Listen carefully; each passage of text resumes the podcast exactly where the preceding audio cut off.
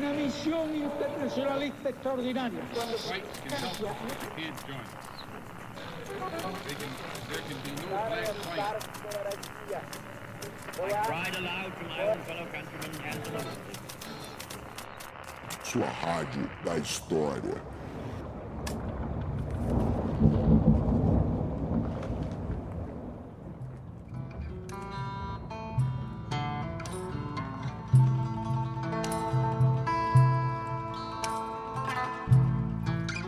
Dia, boa tarde, boa noite, tripulantes. Aqui quem fala é o Rafinha e eu sou o marinheiro que comanda esse motim. Bem-vindos a bordo, porque esse é o podcast História Pirata. Fala, pirataria! Eu sou Daniel Gomes de Carvalho e eu também comando este navio. E aí, Rafinha, tá tudo bem? Tá tudo em paz? Tá tudo na paz? Não, cara, de jeito nenhum. Eu tô me desfazendo em bosta nos últimos três ou quatro dias aqui nesse momento. É, parece que um caminhão atropelou as minhas pernas. É, a minha dica que eu tenho pra galera é: depois que você pediu uma marmita, terceira vez que você comeu ela, tá bom. Se ela sobrou, acho que paciência, né? Mas eu, eu tentei a quarta vez do, do resto da marmita e ela agora tá me socando por dentro. Eu falei e eu acho que essa é a melhor definição que eu posso te dar sobre o meu atual estado. É que eu estou soltando todas as bostas que eu escutei nos últimos anos aí na vida. e elas estão saindo de dentro de mim de uma só vez. É um processo de limpeza espiritual. Você tá jogando pra fora seus demônios. É, eu tô no meu, sei lá, inferno bostal. Tipo, Qualquer coisa do tipo. Mas e, você, Dani? Você tá bem? Tudo certo contigo, cara? Cara, eu tô feliz, porque nesse momento, eu nem te contei isso antes de a gente começar a gravar, quando a gente tava conversando, mas falta exatamente uma página, exatamente uma página, para eu terminar as traduções que eu tô fazendo do Thomas Paine. Falta uma página ser traduzida, depois eu tenho que fazer a introdução ainda, claro. Então, é possível que no próximo programa eu ainda esteja lendo o Thomas Paine, mas enfim, pelo menos a parte da tradução, que era difícil, né, era custosa, é, é, pelo menos ela acabou, né? Olha, eh, nota que meu, meu intestino dormiu. Talvez eu consiga até gravar esse episódio sem a gente precisar fazer nenhum intervalo é, de desespero aqui. Tamanha chatice do que você tá falando mais uma vez aqui pros nossos ouvintes. né? eu peço desculpas encarecidamente. Ninguém mais aguenta o, o Thomas Paine, mas se preparem. Porque uma hora a tradução vai ficar pronta e aí vai ficar divulgando a tradução. Nossa, que tradutor. Uh, os caras traduziram essa aqui falou que era macaco, mas é monge. Ah, É, por- nossa, eu, eu postei isso no Instagram essa semana, que tem um trecho, tem, tem uma, uma, uma, uma editora muito ruim aí, que lançou uma, trad- uma tradução do, do Thomas Paine, e tem uma hora lá do texto que o Thomas Paine fala, este livro, a Bíblia, deve ter sido escrito por a monk in a cell, né, quer dizer, é um monge enclausurado ali, é isso que o Thomas Paine quis dizer. Depois o Paine diz, e é provavelmente que é provável que tenha sido de fato escrito por alguém nessa condição. Foi lá a, a tradução de Google Tradutor dos caras e colocaram que o Paine disse que a Bíblia foi escrita por um macaco. Quer dizer, o cara não leu, deve ter colocado no Google Tradutor e, e enfim, fiquei muito nervoso. Esse livro aí, essa tradução é vendida por 40 reais. Uma tradução de Google Ou Tradutor. leu falou: Meu Deus, que coisa chata. Como é que eu posso dar uma melhorada nesse texto? Talvez seu maior erro seja tirar esse, essa sacada, essa questão lúdica, imaginar os animais envolvidos nessa questão, né? E assim Pô, por é diante. triste, cara. E tem vários outros erros na tradução. É que esse eu acho que é o mais bizarro de todos, né? Mas tem vários outros erros ali que comprometem muito, né? Se algum historiador quiser estudar por meio dessa tradução aí dessa editora. Se algum historiador quiser estudar. Ô, Rafinha, fala aí, o que que você tá lendo aí, cara? Nada, Dani, nada. Eu não tô lendo nada, cara. Eu, puta, não consigo fazer nada. Nossa senhora, como. Como, como tem sido difícil. É, eu- posso te contar uma coisa, cara? A gente tá tentando ma- marcar aqui de gravar nos últimos dias. Tendo dormir sete e meia da noite. Oito horas, às vezes. Cecília vai dormir e eu acabo apagando de, de cansaço. E olha que eu tô de férias, né? Imagina a hora que voltar às aulas. Semana que vem já você volta, né? Semana que vem eu volto. Eu não queria É. falar sobre isso. Mas que às vezes, às vezes começa aí eu, eu, eu tenho mais disposição pra estudar do que de férias, né? Também tem essa. Vamos falar sobre coisa boa, não técnica. Mas você não vai falar o que você tá lendo? Eu tô lendo Thomas Paine. Ah, você continua lendo o que você tá traduzindo, é isso. É, eu, eu- eu leio o que eu traduzo, né? E aí eu leio com muita é, é, sagacidade, com muita calma. Mas semana passada eu reli o Nações e Nacionalismo do Hobsbawm, né? É, li, li ali com calma para ajudar nas minhas aulas lá na UNB e é exatamente sobre isso que a gente vai falar hoje, né? Inclusive. Mas antes da gente falar sobre nações e nacionalismo, a gente tem que fazer o nosso jabá aqui, né? Afinal de Tech contas, Pix. o História Pix. Pirata, ele precisa da ajuda de vocês para se manter sempre no mar. Existem três maneiras de você ajudar o História Pirata. A primeira delas é a mais importante de todas, é você ajudar na divulgação aqui do História Pirata. Vai lá, comenta alguma coisa no nosso Instagram, arroba História Pirata, divulga os episódios preferidos de vocês para os seus colegas, para as amigas, para os amigos, para familiares. Sai na janela, grita que é para escutar o História Pirata. A segunda opção de colaborar com a gente é daquela galera que é mais assídua, aquele pessoal que está sempre aqui com a gente, que está no aguardo, que está com bastante raiva dessa temporada quinzenal aqui do História Pirata e que está o tempo todo esperando o nosso podcast pingar aí no seu feed. Para vocês, a ideia é justamente contribuir mensalmente aqui com História Pirata, por meio do nosso PicPay. É só você acessar picpay.me barra História Pirata, tudo junto, e lá você encontra diversos planos de assinatura. Agora, a terceira e a última forma de ajudar com História Pirata é fazendo um Pix, aquela ajuda pontual. Escutou o podcast, quer fazer o Dani ganhar uma grana para parar de ler o Thomas Paine. Você olhou ali seu extrato bancário e você, ah, eu não gosto de números quebrados. Então você pega a sua conta com 1 milhão 243 mil reais e deposita 243 mil reais aqui pra gente no nosso Pix, que é também o nosso e-mail, podcast.historiapirata.gmail.com Repita, podcast.historiapirata.gmail.com Lembrando sempre para vocês que tanto o link para o PicPay quanto a nossa chave Pix, o nosso e-mail, estão aqui na descrição do episódio de hoje. Aliás, episódio de hoje esse que será sobre as origens do nacionalismo, né? O Dani pediu para eu informar aqui vocês que hoje é o podcast definitivo sobre nacionalismo. Não. Eu falei o oposto, né? Eu, eu- o que eu queria deixar claro aí pro pessoal é que esse é um podcast básico, mas básico no sentido mesmo da palavra, né? A última coisa que você precisa Não. escutar sobre Não. nacionalismo. De jeito nenhum.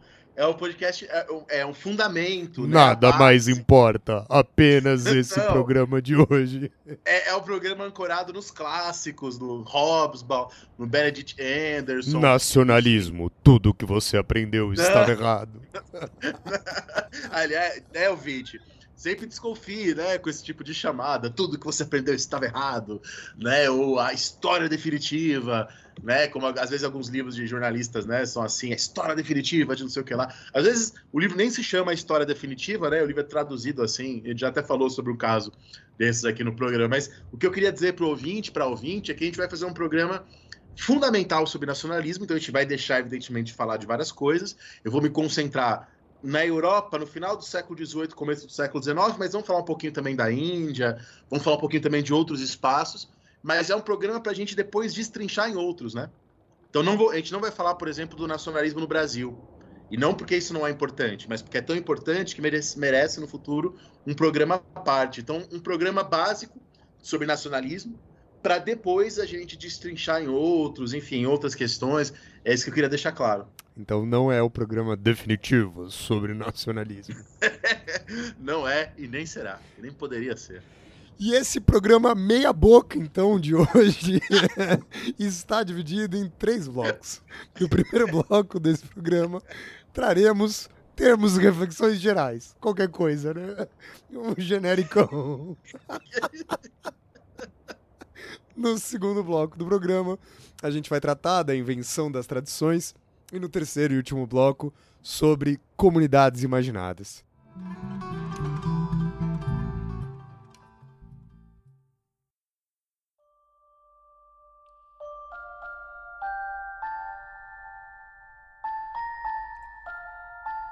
Dani, e para esse primeiro bloco, para a gente tratar dessas reflexões gerais, eu quero começar te fazendo uma pergunta, na verdade, né? Você comentou aqui na introdução do nosso programa que você releu agora há pouco Nações e Nacionalismo, né, do Robson, que no, no, no, na introdução ele começa fazendo uma ilustração meio, meio engraçada, né, meio aleatória, e eu, eu vou ler aqui para o pessoal essa introdução, e eu quero te fazer uma pergunta ao final da introdução. O Robson diz assim pra gente: Suponha-se que um dia, após uma guerra nuclear, um historiador intergaláctico pouse um planeta então morto para inquirir sobre as causas da pequena e remota catástrofe registrada pelos sensores de sua galáxia. Ele ou ela poupo-me de especular sobre o problema de reprodução fisiológica extraterrestre consulta as bibliotecas e arquivos que foram preservados, porque a tecnologia desenvolvida do armamento nuclear foi dirigida mais para destruir pessoas do que a propriedade. Antes de mais nada, só queria fazer um, um breve adendo, né? O Robson está discutindo a questão do nacionalismo e ele faz esse complemento sobre a especificidade da bomba nuclear, pura e simplesmente fazer uma crítica né, à, à corrida bélica aqui, ele, ele só deixa essa crítica e, e segue baile. É muito legal, é muito legal. Não, é ótimo, né? Só, ele tá falando que essa bomba que foi criada, que matou esse planeta, manteve todos os bens materiais intactos, né? Só mata as pessoas. Ela teria sido criada justamente para isso. Após alguns estudos, nosso observador conclui que os últimos dois séculos da história humana do planeta Terra são incompreensíveis sem entendimento do termo nação e do vocabulário que dele deriva. E aí, eu vou, eu não sei se ficou claro para todo mundo, eu vou só dar uma sintetizada aqui na ilustração do Robson do que ele está falando. Ele assim, ó, imagina chegou um historiador intergaláctico aqui na Terra, uma Terra que já está destruída por uma bomba nuclear. Ele começa a pesquisar as coisas, ele tem as documentações, ele tem as coisas materiais, e esse historiador ou historiadora, né, esse, esse ser extraterrestre que está pesquisando sobre história, chega à conclusão que é impossível compreender os últimos dois séculos, e aí eu acho que faltou o Hobsbawm se situar no tempo, né?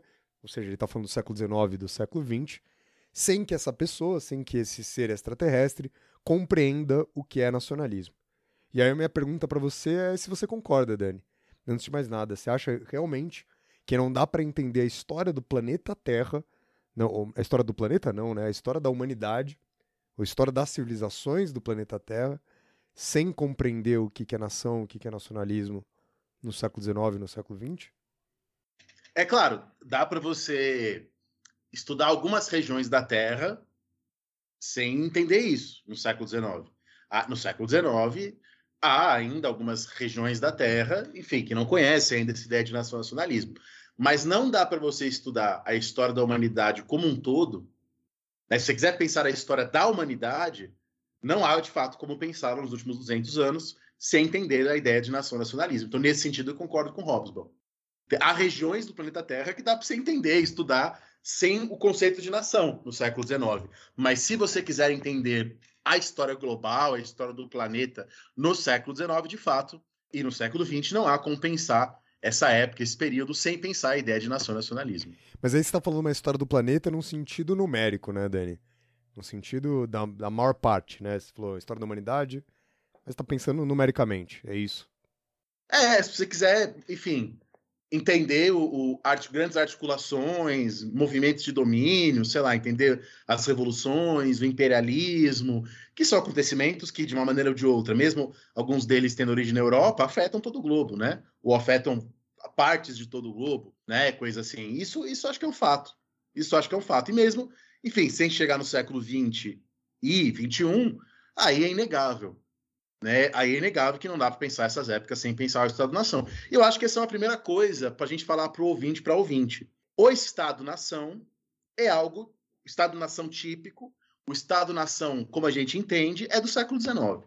É claro que você pode encontrar na Idade Moderna, na época moderna, origens, antecipações, sempre dá para encontrar, né? Mas a ideia do Estado-nação, quer dizer, de um aparato político e institucional que impõe a sua hegemonia sobre um território, quer dizer, com a ideia de leis unificadas, é, com a ideia de impostos unificadas, de um exército unificado, de um Estado que impõe o monopólio da violência. Essa é uma ideia do século XIX, sobretudo. Tá? Da ideia de uniformidade de leis, uniformidade administrativa, né? Quer dizer, aquilo, e aí citando também o mesmo livro que o Rafinha está citando, O Nações e Nacionalismo do Hobsbawm, há um momento lá na página 94 aqui da minha edição, que o Hobsbawm diz: uma família hoje tem que viver num lugar muito remoto para não entrar em contato com o Estado. Quer dizer, através do carteiro, do policial, do guarda, do professor, o Estado está presente nas mais remotas regiões, na documentação, no registro, no censo, né? Quer dizer, aquilo que existia no antigo regime, antes das revoluções do século XVIII e XIX, as instâncias autônomas, as corporações intermediárias, é esse tipo de coisa que é abolido pela Revolução Francesa, né, dá origem a essa nova legitimidade, de novo nos termos do Hobsbawm, que é a legitimidade do Estado-nação. E aí o Hobsbawm, Rafinha, coloca a grande pergunta. Quando cai o assim chamado Estado absolutista, né? Quem quiser, a gente tem um programa aqui no História Pirata sobre o Estado absolutista, até a gente discute se é Estado mesmo. No nosso sentido, com certeza não é Estado. Se você for chamar de Estado, é em outro sentido. Mas, enfim, é, quando cai lá o Estado absolutista, legitimado pelas tradições, pelos costumes, pela religião, a pergunta é: por que, que obedeceremos a este Estado-nação? Sendo Estado-nação uma criação, sobretudo oitocentista, do século XIX, de onde virá a legitimidade desse Estado-nação? E aí o próprio Hobsbawm responde, em, outro, em outra parte do livro. Né? O Hobsbawm diz: é certo, citando Hobsbawm, que o nacionalismo se tornou um substituto da coesão social através de uma igreja nacional, de uma família real ou de outras tradições coesivas. Tá? Uma nova religião secular, que é um termo do Rousseau. Né? Uma nova. Bom, talvez a gente considere, como é comum, né, quando a gente discute texto do Hobsbawm, um pouco exagerado, né, colocar o nacionalismo como substituto disso, até porque muitas coisas permanecem e tal. Mas é verdade que o nacionalismo é parte da criação dessa nova legitimidade. Quer dizer, é verdade que o nosso sentido moderno de nação e nacionalismo não ganha forma antes da passagem do século XVIII para o século XIX. O nosso sentido moderno de nações nacionalismo, ele é muito novo, ele é muito recente. Um outro autor clássico, bastante lido por aí, o Ernest Gellner, num livro com o mesmo nome, Nações e Nacionalismo, o, o Gellner diz assim: as nações, se você entender as nações como algo natural, inerente aos povos, isso é um mito. Na verdade, o que acontece é que o nacionalismo é, geralmente apaga muitas coisas de nações, da, muitas características ali do, do país, do povo, para criar a ideia de nação. Né? A verdade é, é, que é bem diferente disso. Mas, enfim, já, já voltaremos nesse ponto mais para frente, né? Quando a gente falar dos esquecimentos e tal. Mas, enfim, o que eu queria primeiro pontuar aqui é que a ideia de Estado-nação e a nossa ideia atual de nação e nacionalismo ela é muito nova. Ela é muito nova. Citando de novo Hobsbawm, Hobsbawm fala assim: desde lá dos tempos bíblicos, os judeus não aspiravam a um Estado político. Quer dizer, o que o Hobsbawm está dizendo é, antes do nacionalismo, existiam sentimentos de vínculo coletivo. Só que esses sentimentos de vínculo coletivo eram diferentes dos nossos sentimentos atuais de nação e nacionalismo. Os nossos sentimentos atuais de nação e nacionalismo, eles estão muito vinculados a um território. E aí Hobsbawm diz, desde o retorno lá do cativeiro babilônico, os judeus não aspiravam ao Estado político. E quando eles passam a fazê-lo, é no momento em que você tem o nacionalismo ocidental do século XIX vinculando a ideia de nação a um Estado e a um território, que é uma coisa aí do, do, do século XVIII, XIX em diante. Então, esse é o primeiro ponto aqui. É uma coisa muito nova, essa nossa moderna história. Não que a gente não possa encontrar antecessores, antecedentes e etc, etc, né, Rafinha? Sim, Dani, com certeza. Mas eu acho que, principalmente quando a gente fala desses antecedentes, é, e aí essa era outra coisa que eu queria te perguntar nessa primeira parte. Na minha cabeça, e eu quero saber a sua opinião, eles são coisas muito distintas, né? É, eu acho que a gente encontra esses antecessores mais porque a gente tem uma perspectiva do que é o nacionalismo do que o contrário. Né? Então, eu, eu acho que a gente está. A gente acaba cometendo uma espécie de um anacronismo aqui. Um, uma pergunta que é muito clássica, assim, da gente ouvir em sala de aula é: ah, então o francês ele não se sente francês antes da Revolução Francesa. Ah, o, a, ou, ou outro exemplo até mais difícil, né? Porque quando a gente fala sobre a formação dos impérios ibéricos, a formação dos impérios ibéricos envolve a construção de uma identidade muito forte, né? Principalmente em Portugal. E a gente sabe, inclusive, que as disputas de, de identidade na região que se forma no Reino da Espanha, inclusive, uma das, uma das coisas que dão origem aos separatismos atuais, e, e elas sempre foram predominantes. E eu acho que a, a, questão da identidade, ela não é necessariamente um antecedente do nacionalismo. Era isso que eu queria perguntar para você, Dani. Ah, boa. Não, muito bom, muito, muito bem pontuado, Rafinha, muito importante, porque quando eu falo em antecedente, assim, pode dar uma impressão, e de fato, do jeito que eu falei, dá essa impressão, é, de teleologia, né? É, isso, ah, há, para quem não sabe o que, o que a gente quer dizer com isso aí, tá escutando, né? Ah, se há uma ideia de vínculo coletivo no século XVII, isso necessariamente conduziria ao nacionalismo do século XIX, né? É, a ideia de antecedente pode passar esse erro histórico, né? Que é achar que as coisas aconteceram da única maneira que elas poderiam acontecer. Né? Isso é um erro histórico. Né? Isso é um erro histórico. Na verdade, não é isso que eu quis dizer, né? E, e não é isso que eu penso. Então é até bom deixar claro. O que, que eu quis dizer simplesmente foi que a gente pode, às vezes, achar paralelos, coisas que, do nosso ponto de vista, lembrem, né? Outros tipos de sentimento de vínculo. Mas com certeza, Rafinha, de maneira alguma, aquilo necessariamente culminaria na moderna ideia de nação e nacionalismo, né? Eu acho que sim, e, e, e eu, eu quero apontar uma diferença que eu sempre acho ela muito importante entre identidade e nacionalismo é que uma coisa é projeto e outra não, né? A construção, Sentido. a construção desse vínculo comum, a construção dessa identidade, ela não é necessariamente fruto de um projeto. Ah, sim, ah, sim. E, e até, a, a, então já pegando o gancho no que você disse agora, Rafinha, no século XIX, quando a gente fala que o nacionalismo na nação é uma coisa central para pensar o século XIX, que é o que é onde a gente vai ficar na, na nosso podcast de hoje, é, isso não é uma invenção dos historiadores apenas, isso não é uma construção dos historiadores apenas. Isso era dito na época. Né? O Bejerot, aquele famoso liberal inglês, ele disse: a história do século XIX é a história da construção de nações. Né? Na Europa, você tem a emergência de poderes baseados no princípio nacional, né? A Alemanha e a Itália. Né? Você tem a partilha de um terceiro poder nas mesmas bases, que é a Áustria-Hungria, né? Por exemplo. E aí você tem aquele texto maravilhoso do século XIX, que eu até depois me arrependi de não ter colocado como leitor obrigatória meu, na minha disciplina, que é o texto do Renan, do Ernest Renan, que é o que é uma nação. Né? E lá o Renan diz: o erro histórico é parte fundamental da formação de uma nação. Que é uma frase fundamental, né? E, e, e de uma consciência é, muito interessante para nós, né? Quer dizer, para que haja uma nação, depois diz o Renan, é preciso que a gente tenha muitas coisas em comum, mas é preciso também que a gente esqueça muitas coisas. E aí o Benedict Anderson, depois ele discorre bastante sobre isso, de como a ideia de nação é ancorada nos, nos esquecimentos das diferenças. E é ancorada geralmente em ideias de história, ideias sobre o passado, enfim, que não são exatamente corretas. Que não são exatamente corretas, né? Eu acho que a gente pode, enfim, falar um pouco sobre isso no caso do Sacro Império Romano Germânico, por exemplo. O Sacro Império Romano Germânico nunca teve unidade linguística. O Sacro Império Romano Germânico sempre fez parte dele regiões eslavas, na era napoleônica, quer dizer, no começo do século XIX, só 25% do Sacro Império Romano Germânico falava alemão.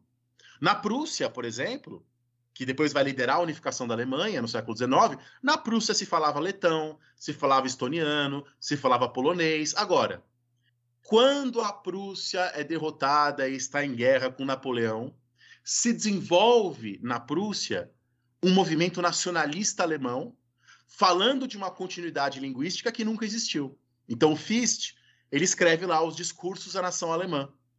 E lá nesses discursos da nação alemã, ele faz uma analogia entre a resistência dos germânicos contra os romanos e a resistência dos prussianos contra é, Napoleão como se houvesse uma linha, uma continuidade, né? Como se os alemães fossem um povo herdeiro dos antigos povos germânicos da antiguidade. Isso é um erro histórico. Isso é um erro histórico. E aí um outro livro que eu deixo recomendado aí para vocês, que o pessoal, já, o pessoal que é medievalista adora, né? É o livro do Patrick Gary, né? Sobre a invenção das nações. E lá nesse livro, que é um livro mais sobre Idade Média, mas que discute os usos medievais na construção da ideia de nação. E, e, é um livro curtinho, fácil de ler. E lá o Patrick Gary diz: os povos bárbaros, chamados de bárbaros, que habitavam além do reino e do Danúbio, nunca foram grupos homogêneos, linguística ou culturalmente. Mas aí o nacionalismo do século XIX, a fim de construir uma ideia de unidade alemã, constrói essa ideia. Vou dar um outro exemplo que o Patrick Gary usa também. É, tem aquele político francês de extrema direita da Frente Nacional, o, o Jean-Marie Le Pen, né, que tem inclusive a Marine Le Pen, que foi candidata agora à presidência. E um, num dos discursos do, do Le Pen, ele disse assim: o povo francês, disse o, o, o político, isso agora, né, um político dos, está vivo hoje, embora esteja, esteja lá com mais de 90 anos. Ele disse: o povo francês, nascido do batismo de Clovis no ano de 496, tem carregado essa chama inextinguível que é a de um povo por quase 1500 anos. Isso é uma mentira. Né, que os franceses eram um povo desde os francos até os dias de hoje. Os francos eram outra coisa. Né? É, é, isso é uma construção. Então, é o erro histórico, é o esquecimento histórico, fundamentando a construção da, da, da ideia de nação. Fundamentando a construção da ideia de nação. Uma outra citação que o Patrick Gary faz é do coronel Piłsudski, da Polônia. É, e esse coronel, que viveu ali na segunda metade do século XIX e no começo do XX, ele disse certa vez: é o Estado que faz a nação, e não a nação que faz o Estado. Que é um pouco isso, né? Não é que existe ali uma nação pronta e essa nação é. é, é a, e aí a nação se desenvolve naturalmente. O Estado tem um papel fundamental na construção dessa ideia de nação.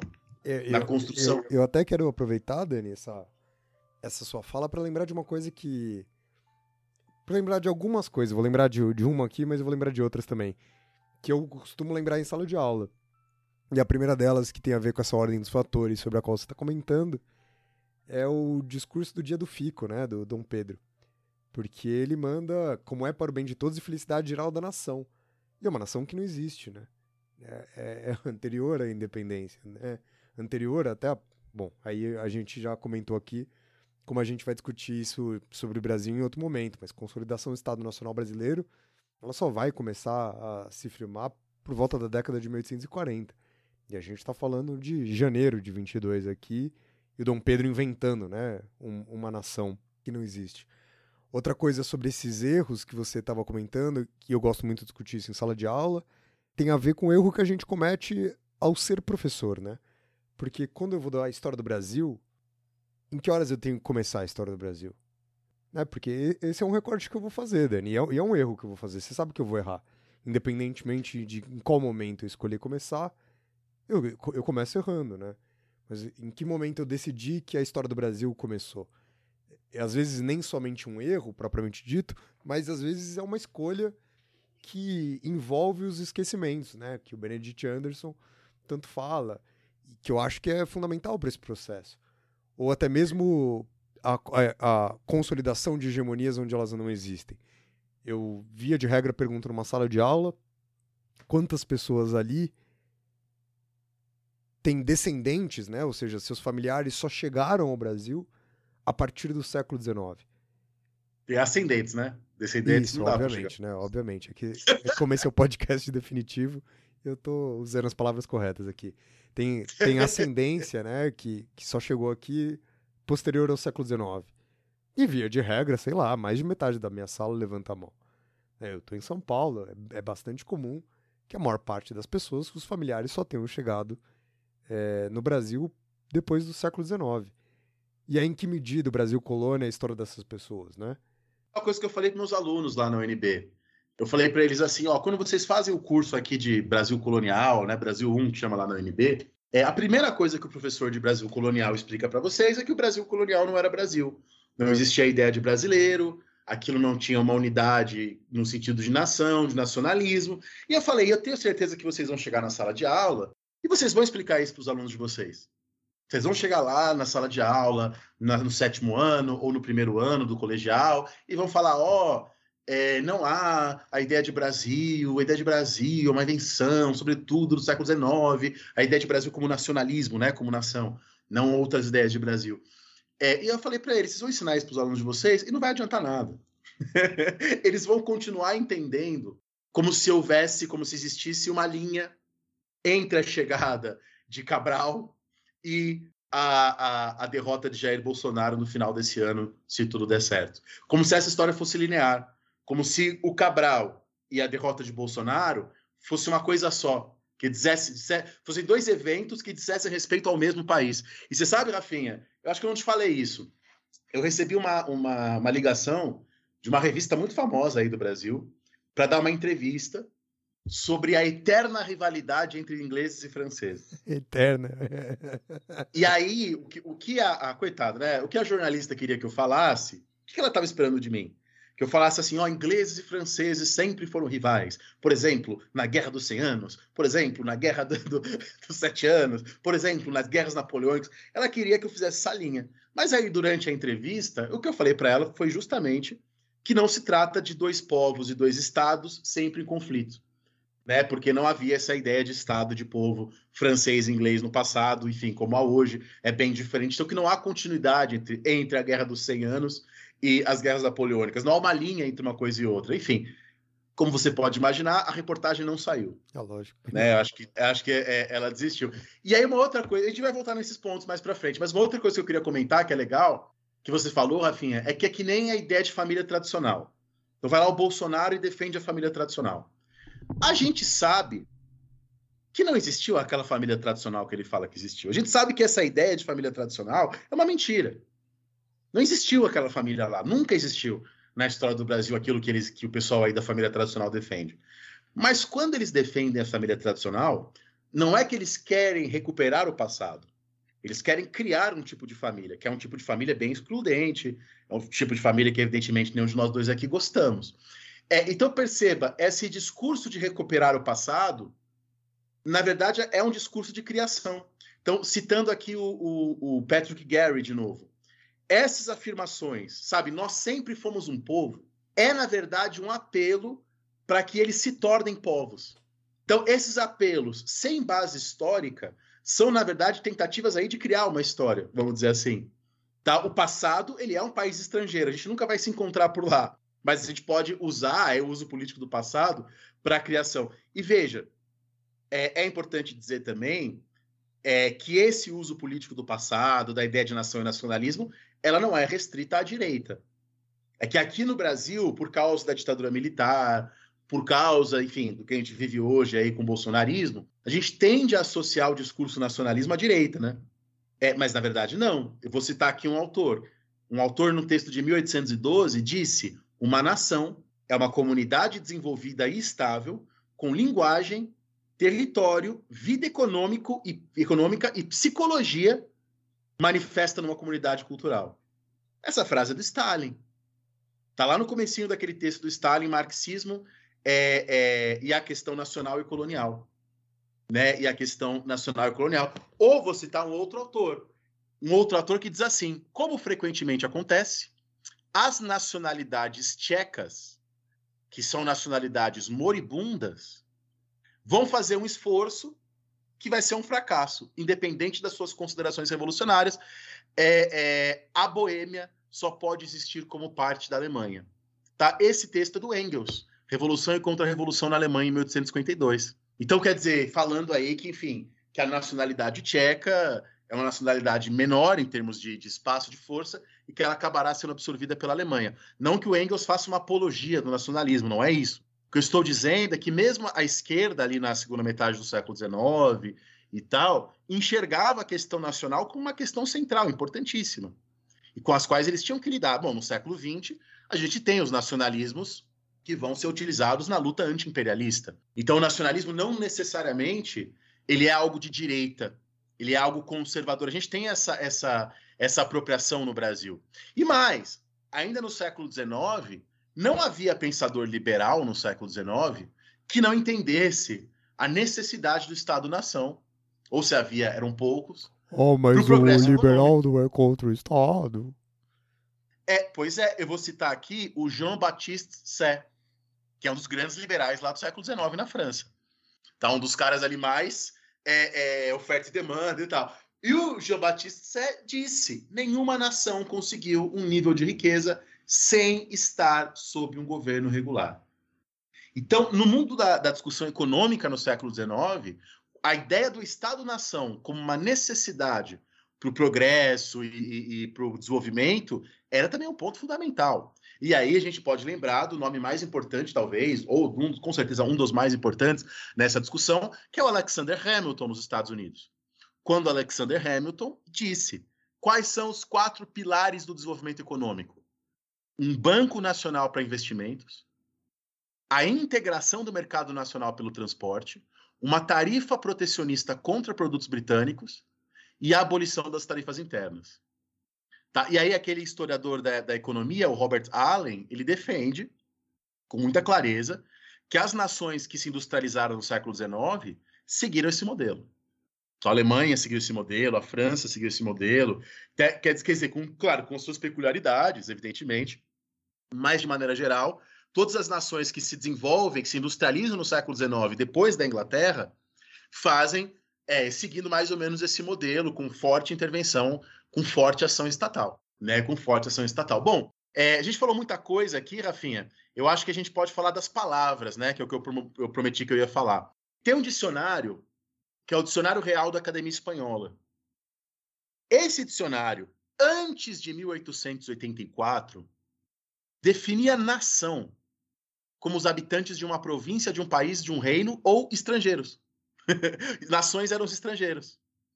Quer dizer, a palavra nação, no dicionário espanhol, antes de 1884, estava mais próxima à palavra que lhe dá origem, talvez, que é a palavra nascimento. Nação tinha a ver com nascimento, lugar que você nasceu. Sua província, seu país, seu reino, fora do país e tal. É, se você pegar um texto do século XIV, que é o texto do Froissart, então aí voltei cinco séculos, há um momento que o Froissart diz assim: é Je fus retourné au pays de ma nation. Eu retornei ao país da minha nação. Quer dizer, é uma frase que para a gente hoje é estranha, né? Mas nação aqui, nation, significa a terra que eu nasci. Da... Por isso, Rafinha, isso eu nunca tinha pensado, né? E, e aí eu li o Hobbesball semana, reli o Hobbesball semana passada e falei, nossa, é mesmo. É, chamar o Império Russo, o Império Austríaco ou o Império Turco de impérios multinacionais é anacrônico. Porque antes do século XIX, não havia a ideia de que um território tem que ter uma nação. Ou pelo menos disso como ideal. Né? Não, e era muito comum, como a gente sabe, que reis, rainhas, governantes não falassem os dialetos dos seus países, da, da, maioria da população dos seus países, até porque também esses dialetos, línguas não eram unificados.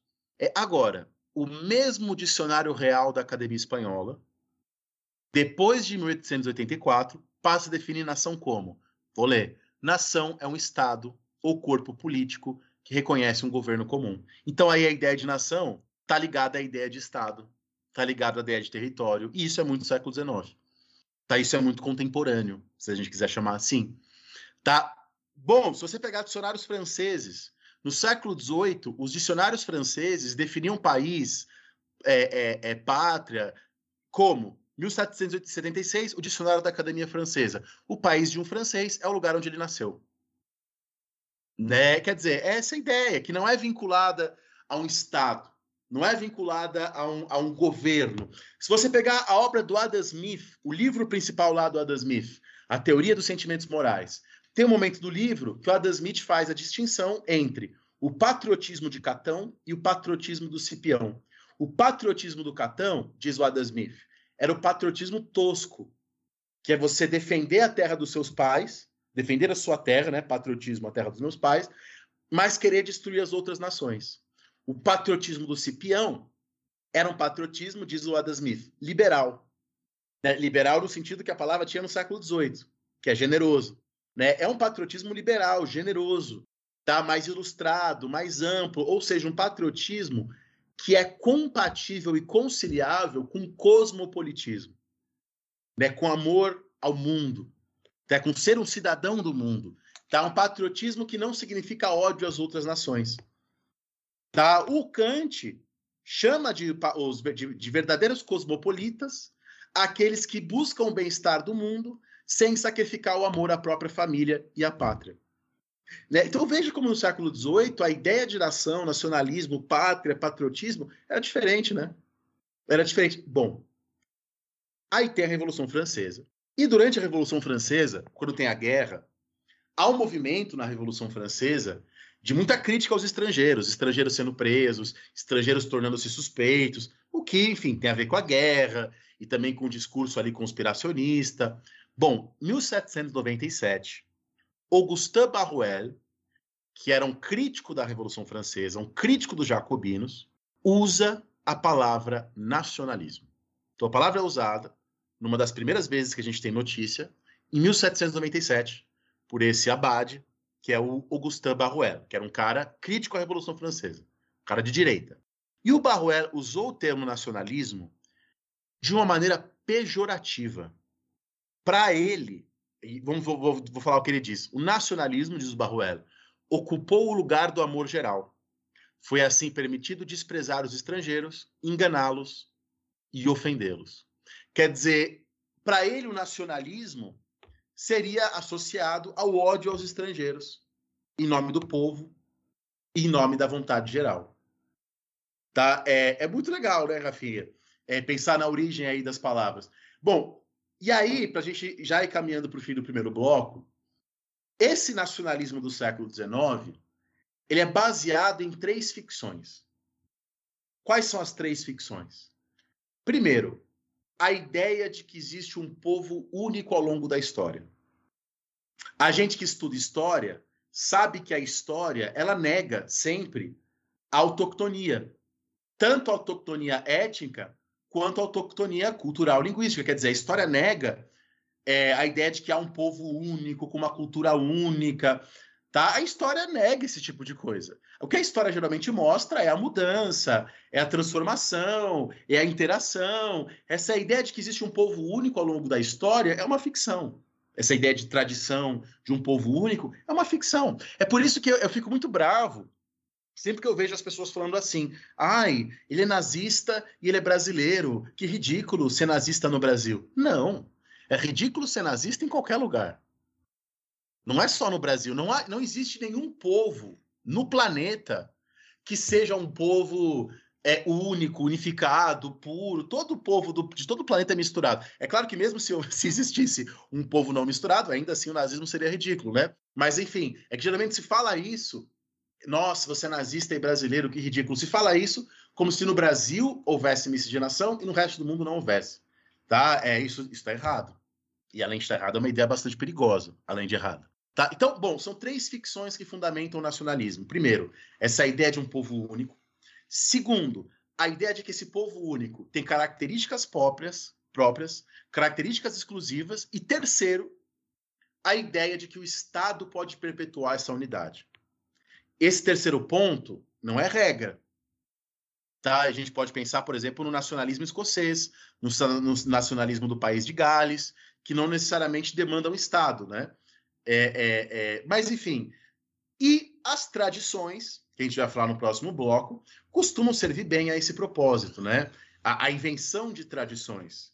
Tá? Geralmente, muitas tradições que são apresentadas como antiquíssimas são, na verdade, coisas inventadas, coisas muito recentes e, e coisas que servem à construção dessa ideia de um povo unificado, de nacionalismo. E, de novo, eu quero repetir: apesar da gente associar tradição e nacionalismo ao Estado e ao conservadorismo, a gente aqui no Brasil, com frequência, a invenção da tradição não necessariamente é uma coisa de direita. Vou voltar para o Engels.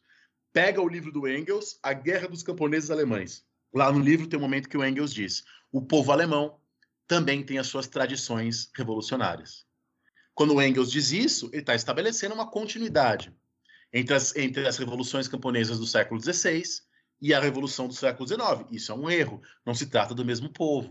Não há uma unidade, não há uma linha. Então, a, a invenção das tradições é, serve, é usada para legitimar instituições, para coesão social, e aí coisas típicas do século XIX, que são que é a escolarização em massa, é uma coisa muito forte na Europa do século XIX, a criação de bandeiras, a busca por canções folclóricas e coisas assim. Eu só queria apresentar os conceitozinhos aqui, Rafinha, antes de terminar o bloco 1. Deixa eu só terminar uma coisa aqui É, o primeiro. de- de- sobre isso que você tá falando. Pô, pô, claro. Porque ela serve também para outras críticas que são muito comuns é, da gente escutar aqui no Brasil, principalmente, que elas caem em erros semelhantes ao que você está citando. Quando a gente escuta alguém falar, ah, o Brasil é um país muito novo, né, esse é um problema também, porque o que, que a gente está chamando de país, né? Porque nesse sentido que o Dani está apresentando para vocês, que é a nossa proposta do programa de hoje, todos os países são novos iguais, né? Porque a gente está discutindo o mesmo século XIX. A gente está discutindo os mesmos últimos 200 anos. Essas instituições, das formas com as quais a gente está cobrando que elas tenham seu funcionamento devido aqui no Brasil, elas também só funcionam há 200 anos na Europa, né? Porque não existe a França do século XII, não existe a França do batismo, né? Que nem o Dani estava falando do Clovis. Existe uma construção dessa França, existe uma invenção dessa França, existe uma construção de uma tradição dessa França. Ou quando a gente repete outros tipos de absurdos, ah, sempre houve corrupção no Brasil. Essa corrupção, e muitas vezes acompanhada, né, desse esse argumento acompanhado de exemplos coloniais. E de novo, que Brasil é esse de 1612, né? Que Brasil é esse de 1748? Então, essas coisas são fundamentais para a gente pensar. Eu acho que o próprio debate contemporâneo, talvez seja dos programas que a gente tá, que a gente já gravou, que acaba criando esse diálogo mais imediato, né, com coisas que a gente tem falado muito e que são importantes ser pensadas de maneira rigorosa, eu acho, acima de qualquer outra coisa. E, e assim, e o fato das comunidades nacionais serem imaginadas, como a gente vai falar mais para frente, não significa que elas são imaginárias. Então, às vezes, a ideia de nação-nacionalismo ela pode ser importante para um país lutar contra o imperialismo. Ela pode ser importante para uma revolução. Tá? Estou dizendo que é uma ideia, essas são várias ideias que são signos abertos. Vou dar mais um exemplo. Na Revolução Francesa, o Abad que é um nome importante ali na Revolução, ele dizia, lá naquele texto que é o Terceiro Estado, ele diz lá no momento que a nobreza tem origem germânica e que o povo francês tem origem galesa. Isso, obviamente, isso está errado. Mas por que, que ele disse isso? Para dizer que os nobres são invasores, não são verdadeiramente franceses, e que o povo da França é verdadeiramente francês, porque são descendentes dos gauleses. É, isso está errado, historicamente falando. Mas ele está usando essa tradição inventada né, para um propósito revolucionário que eu não diria que está errado, né, que é destruir a nobreza, que é tá certo. E aí o meu, o meu orientador, o Modesto Florenzano, num livro que acabou de sair, né, chamado Lições de História Moderna, quem quiser comprar é muito legal. Ele colocou ali coisas da, das aulas dele da vida inteira. Ele faz uma distinção entre nacionalismos que têm o Estado como ponto de partida e nacionalismos que têm o Estado como ponto de chegada. Ele fala, o nacionalismo francês já havia ali um Estado e esse Estado vai trabalhar para a construção da nacionalidade. Na Itália, não. Ali é o, é o, nacionalismo com o Estado como ponto de chegada. Quer dizer, a nacionalidade é, é entendida ali como uma, a, a, a, o ponto de partida para a construção do Estado. Quer dizer, a tentativa de inventar uma nacionalidade ali. A tentativa de inventar uma nacionalidade ali. E aí, o próprio Modesto, nesse texto, ele cita um outro historiador, o historiador mais antigo, mais antigo que o Modesto, que é o Taylor. Né? E o Taylor faz uma distinção entre nações históricas e nações não históricas. O que, que seriam as nações históricas? Grupos que, em algum momento, tiveram algum tipo de unidade política, nem que seja uma unidade política, tipo uma confederação, tipo um Sacro Império Romano Germânico, nem que fosse uma unidade política bem precária. Né? Então ele fala do, do, do Sacro Império Romano Germânico, da Hungria, da Polônia, mas ele diz que no século XIX há o aparecimento de nações não históricas, ou seja, que nunca tiveram nenhuma unidade política, que passam a reivindicar um Estado ou uma autonomia. São os tchecos, os eslovenos, os croatas, os romenos, é, é, enfim. E aí, no século XIX, não há como não falar, por exemplo, do caso da Irlanda, né? E aí, no caso irlandês, a gente tem a religião como fundamental na construção de nação e nacionalidade e nacionalismo.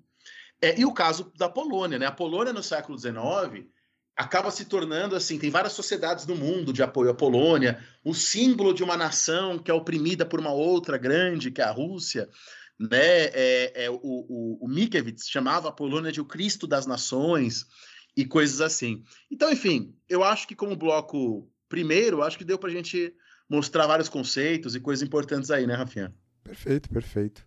Então, o primeiro bloco do nosso programa de hoje fica por aqui. Vamos ao segundo bloco do programa, tratar da invenção das tradições.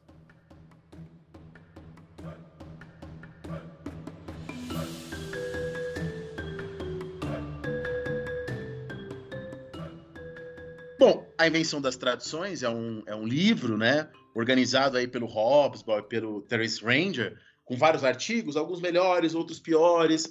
Tem algumas edições com os problemas de tradução graves, né, do tipo traduzir Império Mogol como Império Mongol, né, o Mogol ou Mughal como Mongol. Então, e é um livro que já tem alguns bons anos, né, que ele foi lançado. Então, de fato, eu estava até conversando sobre isso lá na, na, na, na UNB, que tem algumas coisas lá que estão erradas mesmo né? Enfim, é um livro já antigo, a invenção das tradições. Mas eu acho que o ponto fundamental do livro é legal para a gente trazer aqui para os nossos ouvintes, né? É, o ponto fundamental desse livro é bastante simples, que é o quê? Várias coisas que a gente pensa hoje que são imemoriais, que sempre existiram, são, na verdade, invenções bastante recentes. Então, lá, por exemplo, há um capítulo que ele fala do kilt, né, do saiote escocês. Ele fala, geralmente o kilt é, ele é apresentado como muito antigo, imemorial, dos homens das terras altas, das Highlands, da Escócia e tal. E aí lá no livro ele diz que na verdade a invenção do kilt é do século XVIII, posterior à união entre Escócia e Inglaterra e promovida por industriais Quakers. ele cita Hollison, o Ford, o Crossfield e o Backhouse. Tá? E, e mais, ele fala que os Highlanders, das Highlands, das terras altas da Escócia, eles eram originalmente imigrantes irlandeses que só passam a ser vistos como um povo, tendo alguma unidade no século XVIII. E o instrumento deles originalmente era a harpa e não a gaita de foles. Né? Então, a construção da ideia de que na Escócia havia desde sempre escoceses célticos, desde o século V, é uma construção do século XIX, enquanto eles ali estavam em rebelião cultural contra a Irlanda. Né? Então, uma, uma tradição que é inventada com propósitos políticos, econômicos. Depois, no capítulo seguinte, ele fala da renascença galesa. Quer dizer, como no século XVIII, diante de uma profunda decadência das tradições no país de Gales, há todo um movimento pela recuperação de uma suposta tradição céltica separada da Inglaterra exaltada no país de Gales. E aí, lá no é muito legal o capítulo lá sobre o país de Gales, né? Então, ainda mais para mim que jogava RPG quando era mais novo, né? Ele fala lá da invenção do druida. Eu lembro que, que a gente fez, né, Rafinha, junto. Você estava lá quando a gente fez lá na USP um curso sobre história da Irlanda. Foi incrível. Foi, é. Mas a gente teve algumas aulas boas. E uma das aulas que foram boas. Teve alguns momentos bons. Não, teve uma aula que foi boa, que foi aquela aula sobre a antiguidade na Irlanda, lembra?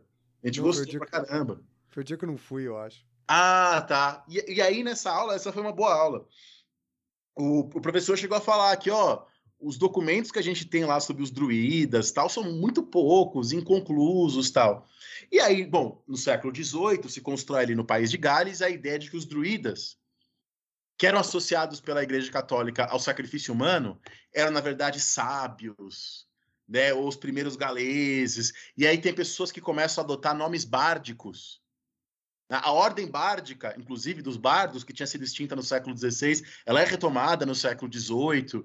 É, enfim, e aí no, no, lá no capítulo, por exemplo, ele fala que a harpa tripla não é um instrumento imemorial galês. Na verdade, a harpa tripla é uma invenção da Inglaterra do século XVIII, a partir da harpa barroca italiana. Geralmente, quando a gente estuda história, com frequência é essa conclusão que a gente chega, uma conclusão mais prosaica. É, na verdade, fruto de várias coisas, não teve uma invenção né? É, são várias mudanças. Mas, mas as tradições, os nacionalismos tendem a trabalhar com essas ideias de invenção, de o primeiro, Ou outro exemplo, que ele dá lá no livro, que é outro capítulo, é da coroação da monarquia britânica. Né? Algumas semanas atrás, teve o jubileu da Rainha Elizabeth II, né? E aí a Globo News ficou lá falando: olha, as tradições imemoriais da Inglaterra, de coroação das rainhas, sempre foi assim. Os ingleses. Na verdade, não. Na verdade, a coroação da Rainha Vitória, em 1838, a coroação não foi ensaiada, o hino não foi cantado, os pajens conversaram durante toda a coroação. Tá, é, o, no casamento do príncipe Alberto, o de que era o primeiro-ministro, era um cara super importante na Inglaterra, ele ficou sentado no colo da esposa, porque não tinha lugar para ele. Quer dizer, e por que que era assim? Era assim porque a coroação era vista é, é, não como assim um grande ritual para o povo, um grande ritual para ser mostrado, a coroação não era um movimento de divertimento das massas. A coroação, ou o jubileu, ou um casamento, era um ritual geralmente a portas fechadas. Um pacto ali entre a aristocracia, a igreja anglicana e a família real. Por exemplo, os funerais do Duque de Wellington e do Almirante Nelson foram mais luxuosos do que a coroação da Rainha Vitória. Tá, acontece... Quer ver? Tem até uma coisa besta, né, Dani? Mas você sabe quando é a primeira passagem da faixa presidencial em público aqui no Brasil? Eu sei, mas, mas pode falar. Não, pode falar, fala aí, fala aí. Não, fala aí, fala você. Não, você falou que sabe. Eu sei, mas. Mas você está blefando, os, os ouvintes não, agora querem saber. Blefando. Não, é, não tô blefando. Eu sei, foi, foi o Fernando Henrique é, é, para o Lula. Isso, exatamente, né? Ou seja, é o bagulho de outro dia. É, então, o bagulho de outro dia. No, e que a gente se acostumou de uma tal maneira que hoje, que se você sair perguntando, muita gente vai achar que sempre foi em público, né? E Sempre foi um evento, uma cerimônia fechada, isso. Sim, exa exatamente. É, vai ser apresentado como uma tradição, como um ritual, né? E na verdade o que eles mostram lá nesse livro é que a coroação da monarquia britânica se torna mais luxuosa à vista do povo, bom, por motivos econômicos, quando você começa a ter a indústria de massa, a indústria cultural, e também por motivos políticos. A coroação mais luxuosa de todas foi a da Rainha Elizabeth II, a atual rainha. A coroação foi em 1953, faz bastante tempo. É, é mas memoriais, né? Já. É, é, é memorial mesmo. Mas 1953 era um período que a Inglaterra estava perdendo o seu império colonial. Era um período ali em que a Inglaterra estava fracassando lá no canal de Suez. E é nesse período que você tem uma, uma, uma coroação de massa, né? Na época da coroação da Elizabeth II, eles, o pessoal vendeu kit Elizabeth II. Era um kit que tinha um garfo da Elizabeth, um colher da Elizabeth, um canivete da Elizabeth, um prato com retrato da Elizabeth, né? É, e coisa assim. E aí tem um capítulo logo em seguida que é muito legal, que ele fala da invenção das tradições na Índia. Né? É o capítulo que tem problemas, tá? Que são depois criticados por outros historiadores, mas que tem uma passagem lá muito legal que, enfim, é, eu não vou hoje, a gente pode fazer isso em outro momento, né? Reconstituir, falar sobre a Guerra dos Cipaios, a, a conquista e toda a brutalidade é, é, e massacre, enfim, britânico na Índia.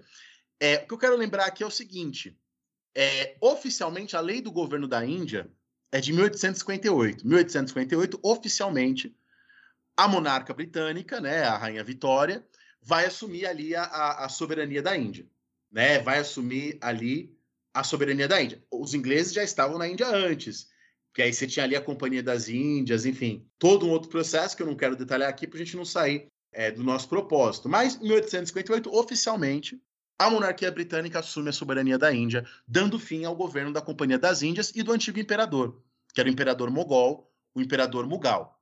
Bom, quando a, a coroa britânica toma posse da Índia, ela passa a tentar se apropriar de algumas tradições mugais e criar novas tradições. Então, por exemplo, o antigo Império Mughal tinha uma tradição que era os Dubars. O que, eram os Dubars? O imperador, que era o imperador Mughal, lá da Índia, se encontrava com vários líderes locais e conferia a eles honras, recompensas e títulos, tipo Rajá, Nababo, Saib, Barradur. A pessoa que ganhava esses títulos ali do imperador oferecia para o imperador Nazar, ouro, e Peshkash, que eram bens, né, tipo elefantes, joias. Esse ritual era um ritual por meio do qual os reis incorporavam em seu próprio corpo o sistema de governo. Tanto que nesses dubars, né, o nome desse ritual, quanto mais importantes eram as pessoas, mais próximas elas estavam do imperador. A questão é, esses presentes não eram presentes para serem usados, não eram impostos, eram laços místicos entre o imperador e as localidades. O que, que os britânicos fazem, Rafinha? Passam, e aí ele mostra isso lá no capítulo. Os britânicos passam a interpretar essa cerimônia como se fosse uma cerimônia econômica como se fosse um pagamento de imposto, né? Como se fosse uma troca de bens de valor, como se fosse um contrato, e não era isso. E não era isso. E depois, meio que para substituir, né, esse, esse, essa antiga cerimônia do Dubar, a coroa britânica passa a fazer os congressos imperiais. Né, o primeiro congresso imperial foi ali planejado pelo Lord Lytton, que era vice-rei lá na, lá, na, lá na Índia, e o Salisbury, que era secretário de Estado da Inglaterra para a Índia. Esses congressos imperiais, se apropriando um pouco da herança do Dubar, mas na verdade inventando uma outra coisa, buscavam consolidar a posição da rainha da Índia, da rainha Vitória na Índia, da rainha da Inglaterra na Índia, no lugar dos antigos mogóis. Tá? E o discurso era esse, né? O discurso era, ó, estão substituindo porque o antigo Império Mogol não conduzia ao progresso. Isso foi um discurso do Lord Lytton. Tá? E nesses congressos, enfim, foram ali lideranças, nomes importantes de várias regiões da Índia.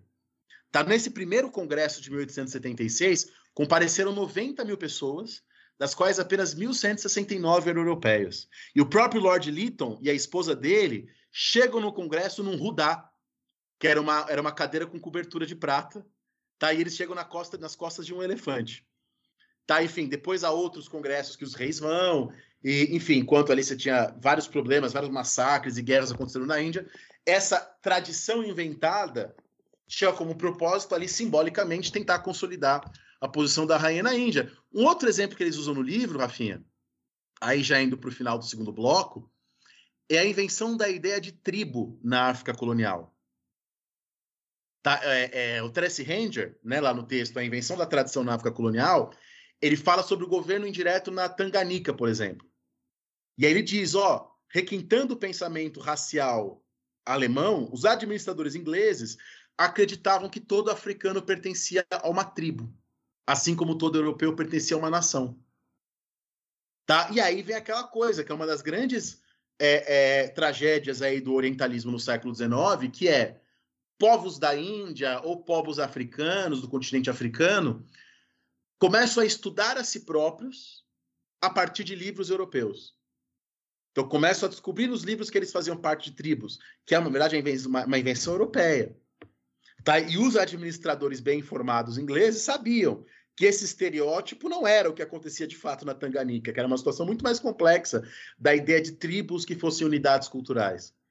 Né? Então, esses exemplos são legais, né? saindo da Europa um pouco, até para usos distintos da tradição de, usos coloniais nesse caso. Tá? O Hobsbawm, ele fala em tradições oficiais ligadas aí a estados, movimentos sociais, é, organizados, né, ou políticos, e tradições não oficiais. E aí ele fala de clubes, de grêmios, ele fala dos esportes, tá? Ele fala do primeiro de maio, que depois, enfim, há uma tentativa de apropriação nazista do primeiro de maio, que nasce a partir de um movimento ali dos trabalhadores, né? Então, enfim, eu acho que esse segundo bloco queria mostrar como faz parte também, então, do século XIX, essa discussão, e também do XVIII, tal, sobre a invenção das tradições. É, enquanto o Dani tira a camisa em, ao final desse bloco, e ainda bem que vocês não estão vendo isso, apenas eu, eu queria celebrar aqui em conjunto com vocês o fato de que o Dani falou Highlander e tempos imemoriais, e eu não fiz nenhuma piada com Highlander, o imortal. E assim a gente termina o segundo bloco do programa de hoje e a gente passa para o terceiro bloco do programa para falar sobre comunidades imaginadas.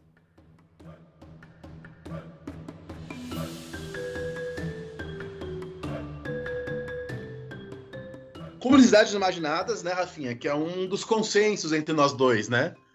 É um dos raros consensos de um livro que nós dois gostamos muito, Tá, e aí o, o ouvinte, a ouvinte pode falar, nossa, que diferentões, eles gostam muito. de A Comunidades Imaginadas, do Benedict Anderson. É, mas, na verdade, lá numa, numa lista que saiu em 2016, esse é o quinto livro mais citado do mundo nas ciências humanas. Tá? O livro mais citado do mundo nas ciências humanas é A Estrutura das Revoluções Científicas, do Thomas Kuhn. O segundo livro mais citado é A Difusão das Inovações, do Everett Rogers. O terceiro livro mais citado é A Pedagogia do Oprimido, do Paulo Freire, que é o mais citado do mundo em educação, e é o terceiro mais citado na área das humanidades. É, a Estratégia Competitiva, do Michael Porter, é o quarto. Em quinto lugar, As Comunidades Imaginadas. Né? É, só para vocês terem uma ideia, o Marx, tá, o capital está lá atrás, na posição 1, 2, 3, 4, 5, 6, 7, 8, 9, 10, 11, 12, 13, 14, 15, 16, 17. Tá bem atrás do Paulo Freire, né? inclusive. Ô, termina a lista do dos 10 aqui, só por curiosidade pra gente. Tá, ó, o, o sexto, Mind in Society, do, do Vygotsky, né? O seguinte, Vigiar e Punir, do Foucault. Aliás, o Foucault tem dois, dois textos nessa lista, né, dos, dos mais citados, tem História da Sexualidade logo depois. É, a Teoria da Justiça, do Rawls, depois do Vigiar e Punir. É, Social Foundations of Thought and Action, do Albert Bandura, tá? a interpretação das culturas do, do Gertz, do, do Clifford Gertz, a história da sexualidade do Foucault logo em seguida. É, enfim, não vou ler a lista inteira aqui, né? Mas só para vocês saberem aí o, o, os primeiros. Depois eu posso colocar o link aqui da lista para quem quiser olhar mais detalhadamente, porque é, é realmente divertido. É, mas vamos falar do livro do Benedict Anderson, As Comunidades Imaginadas, um dos livros mais importantes do mundo. O que esse livro tem de especial? Uma das coisas que ele tem de especial, primeiro, é uma abordagem para além da Europa. O Benedict Anderson é um especialista, era, né, já morreu, um especialista no Sudeste Asiático. Ele era um especialista em história do Sudeste Asiático, enfim, tem trabalhos ali sobre a Indochina, sobre a Indonésia e tal. Então ele conseguiu ter essa abordagem mais ampla. E uma segunda coisa, e que eu acho muito legal de falar para o nosso ouvinte, é que geralmente quando se discute nacionalismo, se discute sob o ponto de vista do emissor. Ah, o Estado criando nacionalismo, o Estado apagando as diferenças. É, mas, na verdade, é, isso acontece também do Estado criar e tal. Mas não basta o Estado falar que somos brasileiros. Tem que ter um brasileiro para ir lá e cantar. Eu sou brasileiro, coloco camisa da seleção e coisa assim. Quer dizer, tem um receptor também. Para esse receptor, o nacionalismo faz algum sentido. Né? Então, o legal do livro do Anderson é que ele foge daqueles conceitos fáceis, sabe? Ah, o nacionalismo é uma manipulação, é um mascaramento, é uma invenção. É, é, claro que há um vínculo do nacionalismo em relação ao racismo, ao ódio ao outro. Né? O Hobsbawm deixa claro como no final do século XIX, quando as teorias do darwinismo social estavam já em formação, quando a categoria de raça era uma categoria forte nas ciências sociais no século XIX, o nacionalismo se vincula fortemente a isso. Mas o Benedict Anderson diz que não é só isso que é nacionalismo. Que o nacionalismo pode servir para negar uma diferença? Pode. Mas o nacionalismo pode servir também para afirmar uma diferença. Pensa no nacionalismo palestino, sei lá, no nacionalismo tibetano. O nacionalismo pode servir tanto para o imperialismo quanto contra o imperialismo. Nós vimos agora exemplos da ideia de tradição sendo usada em prol né, do imperialismo, mas ela pode ser usada contra. E, na verdade, lá no início do livro, o Benedict Anderson afirma uma coisa muito legal, né? Que ele fala assim que o que motiva ele, o que motivou ele a começar a escrever o livro é o fato de que os estados socialistas ainda eram estados, enfim, com, com a ideia nacionalista muito forte. Tá? E aí o Benedict Anderson fala: existem três tensões, três tensões quando a gente pensa na ideia de nacionalismo. Para o historiador, o nacionalismo é uma coisa muito nova. Para o nacionalista, o nacionalismo é uma coisa que sempre existiu. Segunda tensão. O nacionalismo, do ponto de vista teórico, ele é muito pobre.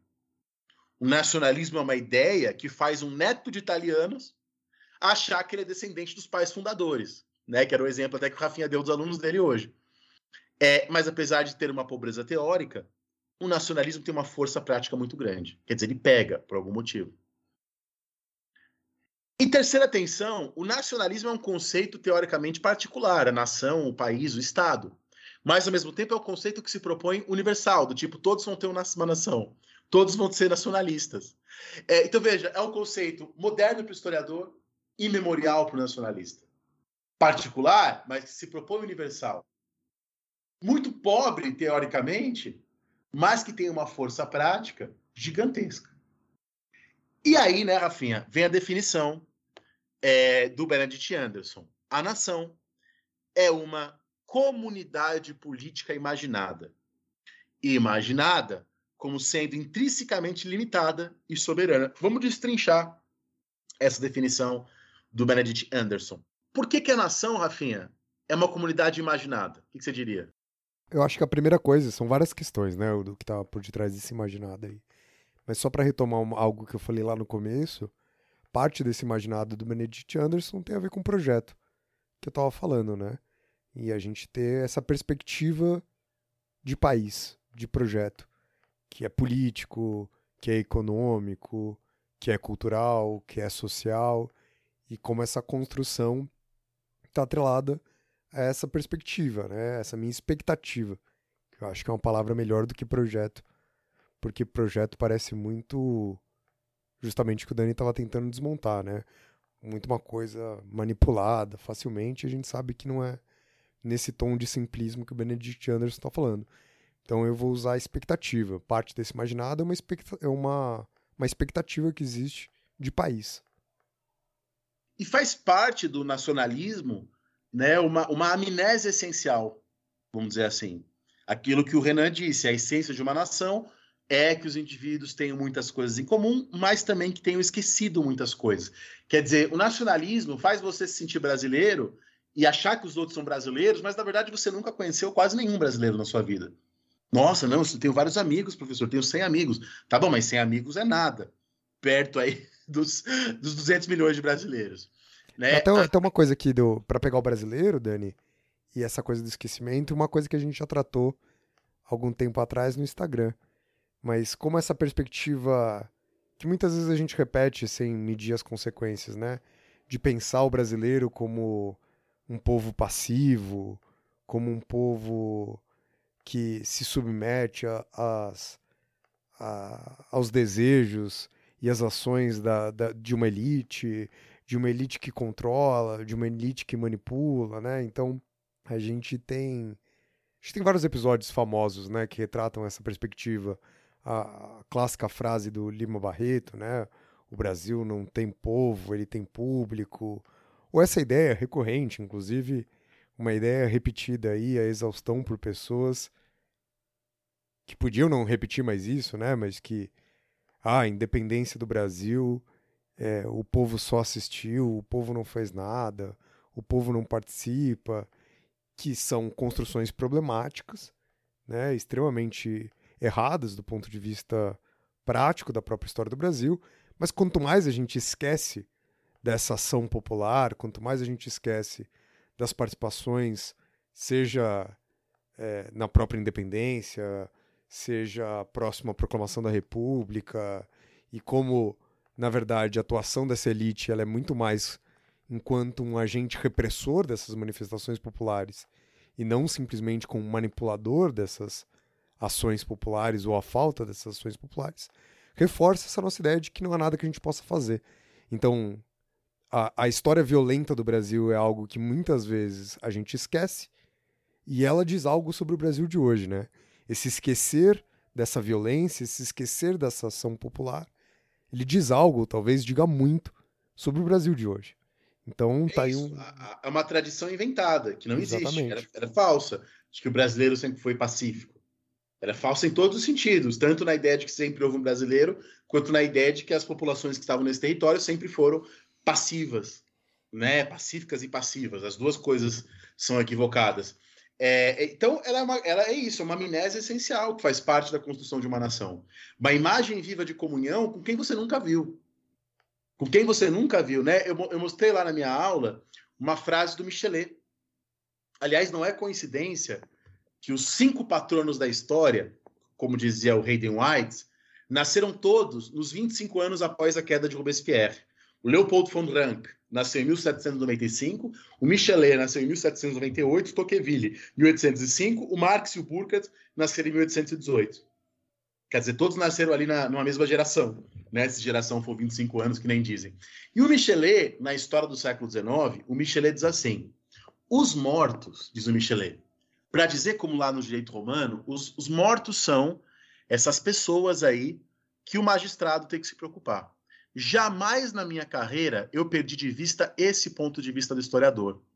Eu, Michelet, historiador, deu, dei muita atenção aos mortos demasiado esquecidos, né? Eu dei muita assistência aos mortos demasiado esquecidos. Eu exumei esses mortos para que eles tivessem uma segunda vida. E eles vivem então entre nós, e nós sentimos que nós somos seus parentes, seus amigos. Aqui o Michelet deixa claro a ideia do estudo de história como tendo uma função de criar uma comunidade com esses povos do passado, que na verdade são povos completamente diferentes a nós, são países estrangeiros.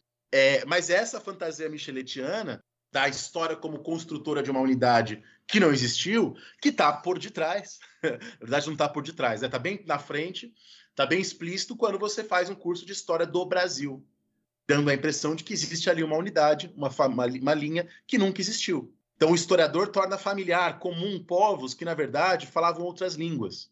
É claro, os historiadores hoje, no século 20 e 21, tentam, enfim, uma história, não todos, né, mas a maioria tentam construir uma história que, enfim, não seja é, é, essa história nacionalista no sentido de construir uma unidade que não existiu no passado, uma linha que não existiu no passado. Né? É claro que hoje a gente tenta fazer isso, mas é preciso que se entenda que o fato da, da história ter sido incluída nas escolas no século XIX tinha muito esse propósito, né? Tinha muito esse propósito. Então, Não, tinha 100% esse propósito. É, sim. Bom, e aí tem o IHGB no Brasil, enfim, algo que a gente pode falar em outros programas. Então, para o Benedict Anderson, as comunidades políticas elas são imaginadas, acho que ficou claro por quê, limitadas, ou seja, elas têm fronteiras finitas, embora nenhuma se imagine como única, então ela é nacional e internacional ao mesmo tempo, soberana, quer dizer, as comunidades imaginadas emergem, como a gente falou no começo do programa, na época, a partir das revoluções, quando você tem a queda da legitimidade dos antigos reinos dinásticos e de origem divina. E elas são comunidades, quer dizer, elas se concebem com algum grau de horizontalidade, e às vezes conceber-se como horizontalidade significa esquecer diferenças. Mas também a nação pode servir para afirmar diferenças, depende. E aí, quando o, o Benedict Anderson fala sobre o que, o que torna possível a construção das comunidades imaginadas, as condições de possibilidade, tá? o que, que tornou possível a construção dessas comunidades imaginadas? Aí ele pontua, por exemplo, a importância da imprensa, da, vernacularização e da cartografia. Ele fala, por exemplo, assim, ó, é, o René Descartes e o Blaise Pascal, filósofos lá do século XVII, na França, a maior parte da correspondência deles estava em latim. Ao passo que praticamente toda a obra do Voltaire está em vernáculo. Quer dizer, no antigo regime, a coesão da aristocracia dispensava a necessidade de uma língua nacional. Quer dizer, qual que é a nacionalidade dos Bourbon? Os Bourbon que reinavam na França, que reinavam na Espanha, que reinavam em Nápoles, no século XVIII. Qual a nacionalidade? Não tem nacionalidade. A, a monarquia do antigo regime é estranha, a ideia de nação. Os reinos e impérios da Idade Moderna dominavam populações de diversas línguas e nações. Os reis, com frequência, não falavam as línguas dos súditos. E os exércitos do antigo regime, em grande medida, eram exércitos de mercenários.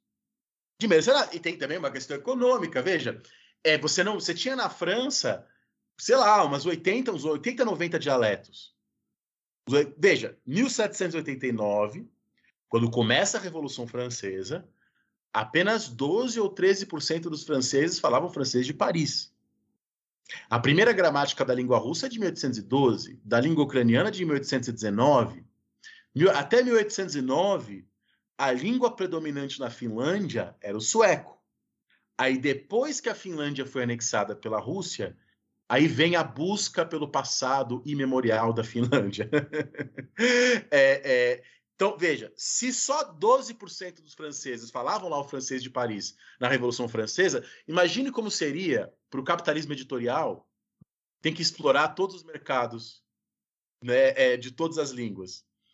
Tá? Então, a, a, a unificação das línguas cria campos unificados de intercâmbio, campos unificados de comunicação. E aí tem uma coisa, Rafinha, que eu, quando eu falei na UNB, os alunos acharam super legal, né? Porque é aparentemente paradoxal. Quando você cria uma língua oficial, aí você mobiliza gramáticos, enfim, para fazer isso, a língua oficial é bastante fixa, ela tem as regras e tal. E a fixidez dá para essa língua a aparência de ser uma língua tradicional e antiga, quando na verdade a fixidez é prova de que ela é, é artificial. Dizer, não que é um artificial do nada, é claro que é um artificial que se relaciona com construções passadas. É, então isso é muito curioso, né? Porque a fixidez da língua oficial, ela dá a impressão dela ser o oposto do que ela é. Porque o dialeto ele sempre vai ter mais fluidez, enfim, coisas assim. E aí o, o fala bastante também sobre isso, como na primeira metade do século XIX, a gente tem um nacionalismo revolucionário muito forte. E aí, diante desse nacionalismo popular, do romantismo e tal, as próprias monarquias começam aí a trabalhar com uma espécie de nacionalismo oficial. Então, se no antigo regime a ideia de nacionalismo era estranha às monarquias, no século XIX, as monarquias que persistem, que sobrevivem às revoluções, elas próprias têm que adotar alguma forma de nacionalismo. E aí que o Kaiser Guilherme II, o segundo imperador da Alemanha, se chamava de o alemão número um. E aí que, por exemplo, a corte da Rússia, a corte da Rússia, Rafinha, sempre falou francês. Foi o Alexandre III, que foi czar da Rússia entre 1881 e 1894, que adota a política aí do, do de adoção do russo na, na corte russa. Tá? Enfim, o Império Austríaco faz coisas semelhantes, a gente encontra em outros lugares. É, por exemplo, tem um mito nacional forte na Inglaterra, que infelizmente até hoje é reproduzido em alguns livros didáticos brasileiros, que é, ah, lá no século XIII, foi os barões conseguiram impor para a monarquia inglesa a Magna Carta. A Magna Carta limitou o poder dos reis da Inglaterra, e assim a Inglaterra tem uma tradição de um governo descentralizado e tal. É, isso é besteira. Isso é besteira. Eu, inclusive, recomendo que vocês escutem o podcast do Estadão. É Magna Carta, é super bom. Vocês encontram aí facinho no Spotify. É, só na Idade Média, vocês encontram isso lá nesse podcast, existiram várias versões da Magna Carta. E a Magna Carta, lá de 1215, ela tem uns elementos que são super próprios ali da Idade Média. E, na verdade, os barões da Magna Carta não falavam inglês. Quer dizer, não há uma linha de continuidade entre os barões da Magna Carta e a Inglaterra moderna. O que há são apropriações. Então, de fato, ali na época das revoluções inglesas, do século XVII, você tem os juristas que passam a estudar a Magna Carta e fazer uma apropriação dela, o que é diferente de falar em uma linha de continuidade. Tá? De uma... Mas, bom, eu estou falando aqui de língua, mas o Hobsbawm fala bastante também que o, a, o vínculo nacionalismo-língua não é regra. Pensemos, por exemplo, no nacionalismo irlandês, pensemos no nacionalismo suíço, né, o Estado suíço, que é um Estado com várias línguas, é, ou nos nacionalismos árabes. É, no, no, mundo árabe, eu estava até vendo semana passada é, uma reportagem mostrando como lá na Argélia eles estavam derrubando né, vários, várias inscrições em francês, devido a algumas ações recentes, aí, declarações, enfim, algumas questões recentes da relação França-Argélia, trocando para o inglês. Né? Só que também o, nacional, o, o árabe oficial não é necessariamente o árabe falado. Tem toda essa questão que é extremamente complicada, inclusive. É, outra coisa que o Benedict Anderson fala, para uma outra condição, uma outra coisa importante, para a gente entender a emergência da comunidade imaginada, é o jornal. Né? Você abre o jornal, ou você abre né, o jornal virtual, a página da Folha de São Paulo aí na sua casa, o que, que vai estar lá na página da Folha de São Paulo? A morte que aconteceu na Ucrânia, a, a, alguma coisa da Anitta, a alta do dólar, vários fatos de lugares assim, um, um cara morrendo na Ucrânia, o dólar aumentando, a Anitta fazendo não sei o que lá. É, e o que, que permite a nós, o que, que torna possível que um jornal apresente todas essas coisas? O que torna possível é uma crença de que todos nós vivemos no mesmo tempo, de que todos nós somos contemporâneos né? E aí tem até uma, uma frase da Agnes Heller, né, quando ela fala para ir para sobre isso, ela fala assim, ó, embora os espanhóis e os astecas estivessem no século XVI, eles não, não eram contemporâneos. Né? Isso é muito legal, eles não viviam na mesma temporalidade, no mesmo tempo e tal. A gente hoje, com essas notícias de lugares variados, a gente pressupõe um tempo simultâneo, coisa que não havia ali entre os astecas e os espanhóis. A gente pressupõe aquilo que o Walter Benjamin chamava de um tempo vazio e homogêneo, marcado pela coincidência temporal, medida pelo relógio e pelo calendário. Então, Rafinha, além da questão da língua, a comunidade imaginária, ela exige uma certa noção de tempo. Né, de cada ser humano no seu jornal, no silêncio da sua privacidade, achando que faz parte de uma cerimônia que é ser contemporânea a outras pessoas. E aí, eu não vou falar isso aqui para não ficar muito grande o programa, mas lá no livro, o Benedict Anderson analisa a noção de tempo em romances filipinos, em romances mexicanos, em romances indonésios. É bem legal. É bem legal. Mas, bom, além da questão do tempo e além da questão da língua, outra condição importante para a emergência aí dessa ideia de, de, de comunidade imaginada é, por exemplo, o senso. A ideia de senso senso não de bom senso, né? De senso demográfico. O senso ajuda a construir a ideia de que cada ser humano ocupa um único lugar. Então, por exemplo, não havia nada parecido com o Malásio. Quer dizer, existiam pessoas lá no lugar que a gente chama de Malásia, mas que não se reconheciam todas elas como malásios. Aí vai lá o censo imperial da Malásia, em 1911, e constrói os malásios imaginários. Uma coisa semelhante a gente pode falar, com, falar sobre os mapas. Então, por exemplo, as fronteiras lá tailandesas, como é que os tailandeses lá do, do reino do Sião, né, etc., como é que aquela região, as pessoas daquela região entendi, faziam seus mapas? Os mapas, até 1851, não eram mapas que marcavam fronteiras. Isso é uma ideia muito europeia. Eram diagramas para campanhas militares, para navegação, e diagramas com a cosmologia budista, lá dos três mundos e tal. A partir de 1870, as lideranças tailandesas começam a pensar as fronteiras como segmentos de uma linha contínua no mapa, que não corresponde a nada visível no chão. E aí, em 1892, o ministro da Educação da Tailândia, Dharmin Rajanumpab, torna a geografia matéria obrigatória nas escolas. Então, a geografia também, como a história, né? No século XIX, colocada nas escolas, em grande parte, para pensar a ideia de nação. Então, o mapa a ideia de mapear no sentido de linhas retas, linhas contínuas, é, que marcam as suas fronteiras, também tem o seu papel na construção dessa moderna ideia de nação. E eu poderia falar, por exemplo, também dos museus. Né? Então, vai lá, 1868, não, 1968, você teve a comemoração do 15º aniversário da independência do Camboja. E nessa comemoração foi exposta uma réplica de madeira lá do grande templo de Bayon, no Camboja, que foi apresentado como nosso Bayon. Quer dizer, não era nosso, porque essas populações do passado, de novo, não era a mesma coisa e tal. Mas a arqueologia monumental, a construção de museus, geralmente, inclusive, feitos para o turismo e tal, acabam sendo usadas como insígnias de um Estado secular.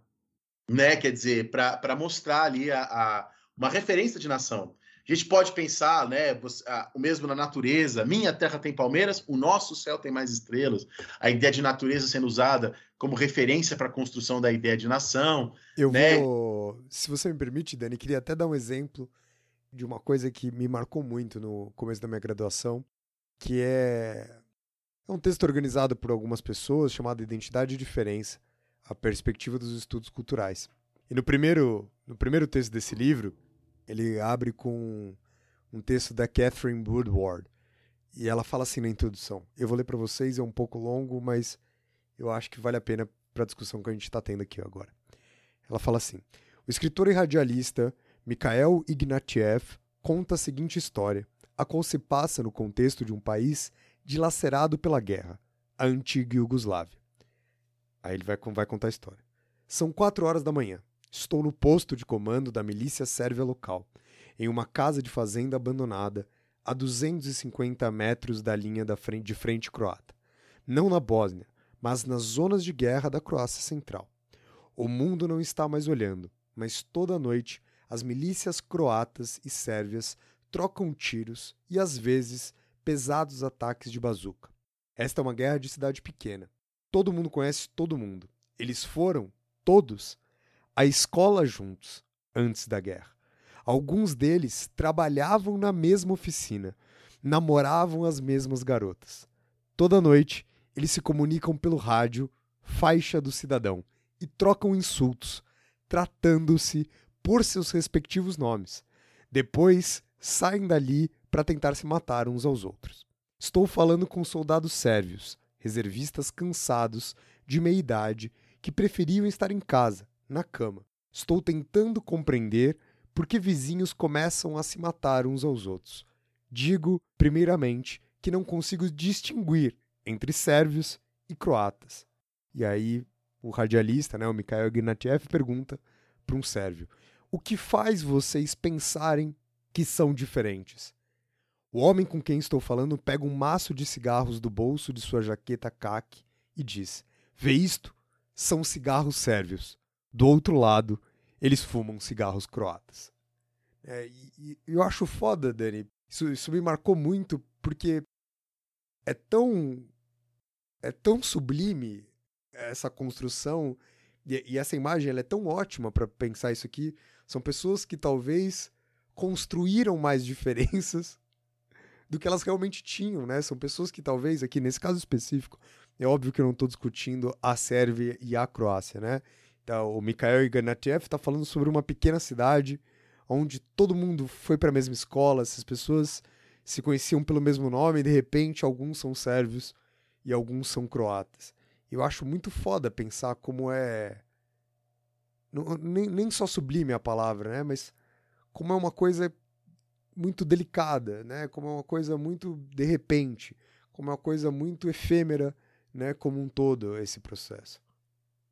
Não, ótimo, Rafinha, ótimo. Eu acho que, inclusive, eu queria, eu acho que a gente já está falando aqui a uma hora e quarenta.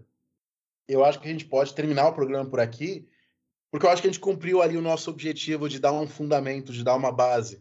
Né? Eu acho que a partir de agora, é claro que a gente não falou Peraí. de um monte de coisa. Então não é? O quê? O podcast definitivo sobre nacionalismo. Não é o podcast definitivo e jamais será. É, é, definitivo é o contrário de ciência. Se é científico, não é definitivo. Se é científico, tem sempre abertura para novas coisas, para revisões e tal. Então você está Mas... querendo dizer que esse é o podcast mais científico sobre nacionalismo? não. O que eu quero dizer é que esse é o podcast que eu acho que a gente deu alguns fundamentos, algumas bases, deixou claro, né, que essa noção de um povo como uma unidade, que a noção de Estado-nação são criações, coisas muito novas historicamente, que quem quer inventar uma tradição geralmente está querendo inventar uma outra coisa e não recuperar o que aconteceu no passado. Enfim, eu acho que futuramente a gente pode fazer outros programas especificando algumas coisas, né? É, alguns nacionalismos específicos, em algumas épocas, especificando o Brasil principalmente. Mas eu acho que por hoje está um bom fundamento. Espero que os ouvintes aí tenham gostado e comentem lá no nosso Instagram é, coisas que vocês pensam, que vocês gostariam de ver mais, ou acrescentar outras coisas. Enfim, é um tema vastíssimo, né? Certamente há muitas coisas que, é, que a gente poderia ter falado, né?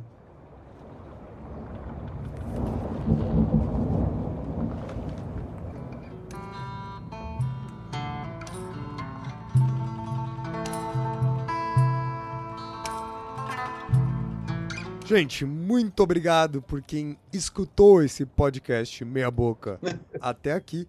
Se você escutou, não esqueçam de comentar lá no nosso Instagram. Vai lá no post sobre esse podcast e continua essa conversa lá com a gente. Lembrando que nossa página no Instagram é História Pirata. É isso, tamo junto e até o próximo programa. Falou, pirataria!